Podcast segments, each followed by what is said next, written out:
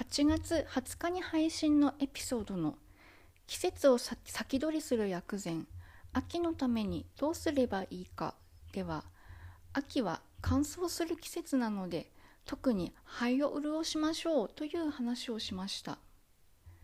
肺は呼吸を通じて気を生み出しているため肺が乾燥してしまうと気が不足して免疫が落ちてしまいます。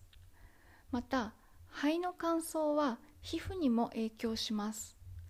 肺が潤っていればお肌も潤っています。きれいなお肌を手に入れるには肺を潤わせることが大事です。では今日は肺を元気にする裏技みたいなお話をします。肺を元気にする裏技はきれいになる裏技でもありますよ。なので遠回りではありますが秋の薬膳は大腸にも潤いを与えて便秘を解消させてくれます。もし涼しくなってきて便秘をするようになっているなら肺を潤す食材を積極的に取り入れましょう。手軽に手に入る肺を潤す食材ではアーモンド落花生蜂蜜いちじくなどがあります。また杏仁豆腐も肺を潤してくれます。杏仁豆腐の中の強人層というのが肺を潤してくれます。また日本であまり馴染みがありませんが白キクラゲは肺を潤す代表選手です。通信販売で手に入るかと思います。乾燥した白キクラゲを水で戻して砂糖を加えたお湯で茹でてデザートとしていただきます。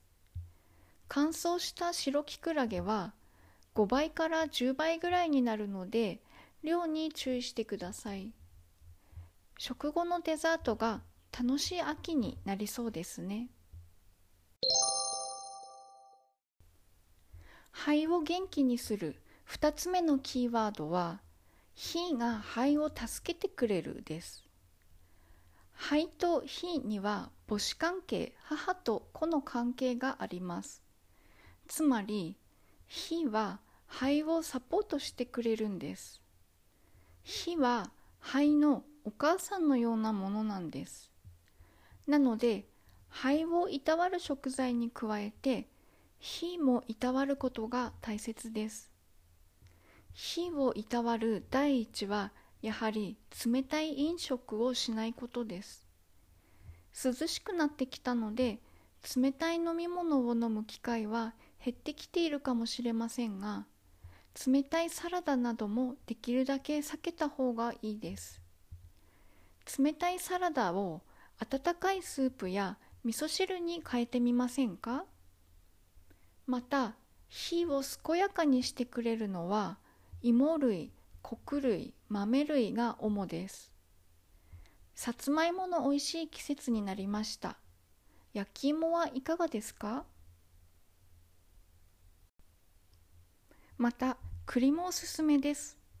栗は火だけでなく腎も補ってくれます。なので腰や膝の衰えや頻尿の味方になってくれます。今晩栗ご飯はいかがですか？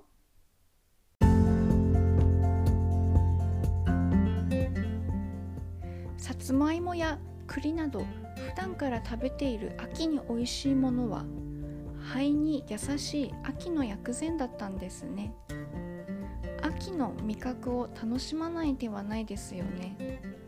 もちろん食べ過ぎはよくありませんが食べなさすぎも悪いです。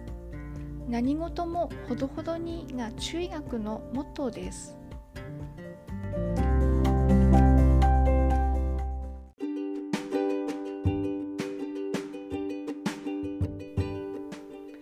日は聞いていただいてありがとうございました。ここ夏目でした。